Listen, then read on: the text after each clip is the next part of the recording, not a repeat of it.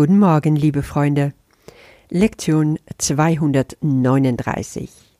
Die Herrlichkeit meines Vaters ist meine eigene. Und nochmal kommen wir erst zurück zu Was ist Erlösung? Was mir nochmal auffiel, ist im Paragraph 2 den Satz Wir wollen täglich zu diesem heiligen Ort kommen, dieser Altar, wovon die Rede war vorher, und eine Weile gemeinsam hier verbringen.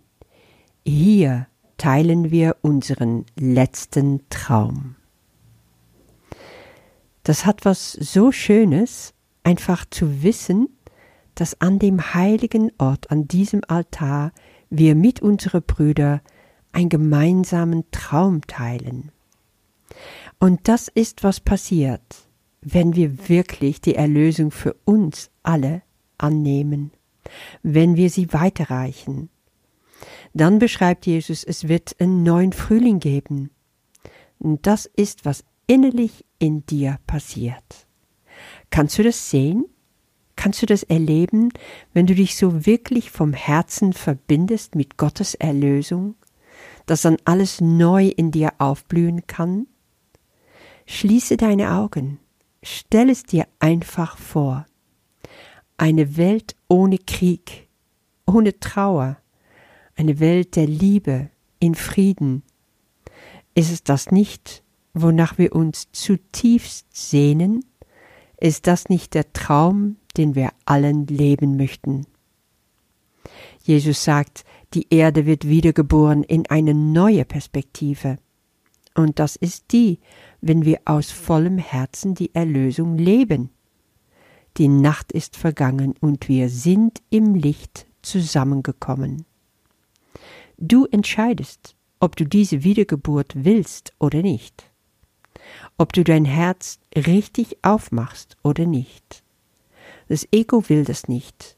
Das Ego hat ein kaltes Herz und will nicht, dass du dich aufmachst. Das Ego hat Angst, dass du dadurch verletzlich bist, angegriffen werden kannst. Aber wir wissen, dass wenn wir in Gottes Gnade stehen, weil wir die Erlösung für uns angenommen haben, dass uns nichts passieren kann.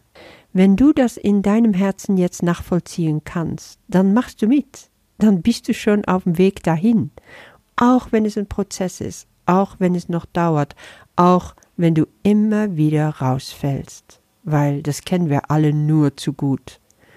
Wir machen weiter, wir wählen immer wieder neu und wir werden im Licht zusammenkommen.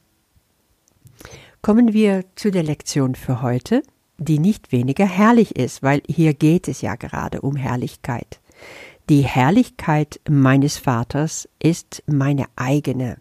Auf Englisch heißt es Glory, my Father's Glory. Und Glory ist auch so ein wunderbares Wort, wo sehr viel drin liegt, ganz viele Möglichkeiten der Übersetzung. Also Herrlichkeit ist eine, aber auch Ruhm oder Ehre, Pracht und Würde, alles hat darin seinen Platz, Majestät, es hat also etwas Königliches. Und diese Worte, die beziehen sich wirklich auf Gott. Viele, die vielleicht in der evangelischen Kirche aufgewachsen sind, kennen das noch aus Liedertexte und aus dem Alten Testament zum Beispiel. Dir gebührt die Majestät und Gewalt, Herrlichkeit, Sieg und Dank, steht zum Beispiel in den Chroniken.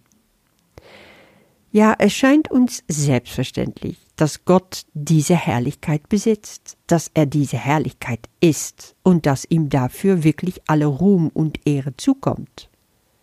Jesus sagt hier aber, die Herrlichkeit meines Vaters ist meine eigene das bedeutet also, du und ich, wir alle sind würdig, genauso wie Gott, diese Herrlichkeit zu besitzen. Sollte uns dann dafür Ruhm und Ehre zukommen? Erkennst du in dir deine ganze Pracht? Das hat doch auch damit zu tun, zu sehen, welche deine wahre Größe ist, und das anzuerkennen Und da muss ich ganz ehrlich gestehen, ich bin oft meilenweit davon entfernt. Ja, ich weiß, es geht alles logisch daraus hervor, und ich weiß, was im Kurs darüber gesagt wird. Im Text im, im neunten Kapitel zum Beispiel, da heißt es, seine Herrlichkeit, also Gottes Herrlichkeit, gehört ihm, sie ist aber ebenso dein, du kannst also nicht weniger herrlich sein als er. Lass dir das mal auf die Zunge zergehen. Im Grunde sagt Jesus genau das gleiche hier im Text. Lass nicht durch eine falsche Demut heute die Wahrheit über uns versteckt sein. Ah, da geht es genau an dem wunden Punkt. Wir haben falsche Demut. Ich kenne das gut in mir. Zum Beispiel liebe ich es, diese Podcasts aufzunehmen. Da, ja, blühe ich so richtig auf. Ich liebe es auch, Meditationen aufzunehmen.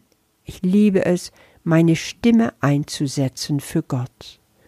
Ich habe entdeckt, dass das eine große Gabe ist. Ich höre immer wieder von Menschen, dass sie es lieben, meine Stimme zu hören, dass es ihnen gut tut. Und wenn ich wirklich in mir ruhe und ganz in diese in diesem offenen Herzen gehe, dann spüre ich, ja, ich spreche aus Vollmacht. Der Heilige Geist spricht durch mich, und das tut etwas in mir. Das Ego ist nämlich dann ganz schnell zur Stelle, um zu sagen, wie kannst du nur so überheblich sein? Und etwas Scham spüre ich ganz schnell hochkommen, wenn ich Lob bekomme dafür. Es ist eine völlig paradoxe Situation. Auf die eine Seite kann ich anerkennen und spüren in mir, das ist wirklich, was ich gut kann, und auf der anderen Seite ist das immer noch schambehaftet. Es fällt mir auch gar nicht so leicht, das so zu teilen mit euch jetzt. Aber ja, das ist so. Es, es, es lebt einfach immer noch diese Paradox in mir. Und ich möchte einfach, dass Schluss ist damit, eins für allemal dass ich in meine Kraft und in meine Größe stehe, dass ich alles hinter mir lasse, was mir sagt, du bist es nicht wert, du bist nicht würdig, du kannst das nicht. Vater, ich danke dir für deine Gaben an mich, gebe mir die Kraft, um jetzt in meine volle Größe zu stehen und das von dir anzunehmen, was du mir in deine ganze Liebe und Herrlichkeit gegeben hast. Ich teile diese Herrlichkeit mit dir. Puh, das kam jetzt vom Herzen und ich merkte, das musste einfach raus. Du siehst, falsche Demut heißt, ich nehme diese Eigenschaften für mich nicht an. Aber die Wahrheit über dich ist doch, du bist herrlich Du bist prachtvoll, und das kannst du nicht im Verborgenen sein. Damit kommst du nach außen, damit wirst du extrem sichtbar, weil sie strahlend ist, diese Herrlichkeit. Wenn wir von etwas sagen, es ist herrlich und prachtvoll, dann sehen wir, dass es strahlt. Und Herrlichkeit macht, dass deine Augen strahlen, dass dein Gesicht leuchtet, das kannst du nur sein, wenn du es für dich in Anspruch nimmst, wenn du es für dich anerkennst und nicht in falscher Demut ablehnst, sondern in wahre Demut akzeptierst. Das sind Gottes Gaben an dich. Und dafür dürfen wir dankbar sein. Das sagt Jesus hier auch. Lass uns stattdessen dankbar für die Gaben sein, die uns unser Vater gab. Heute ist es genau das, was wir machen wollen. Wir lernen zu erwachen in Gott. Und dazu gehört, dass wir zu unserer wahre Größe, zu unserer wahre Herrlichkeit stehen.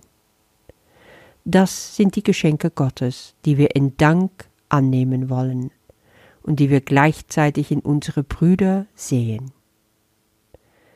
Ich danke dir, wenn du das heute mit mir machst, wenn du dein Herz öffnest und deine Herrlichkeit anerkennst.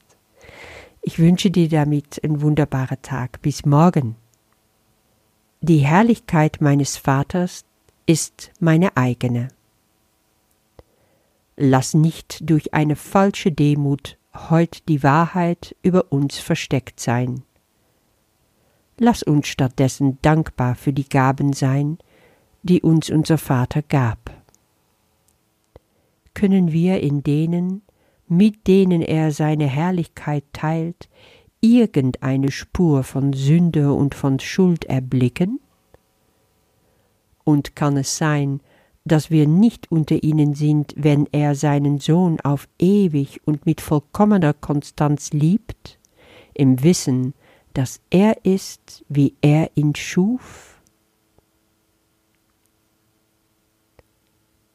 Wir danken dir, Vater, für das Licht, das ewig in uns leuchtet, und wir ehren es, weil du es mit uns teilst.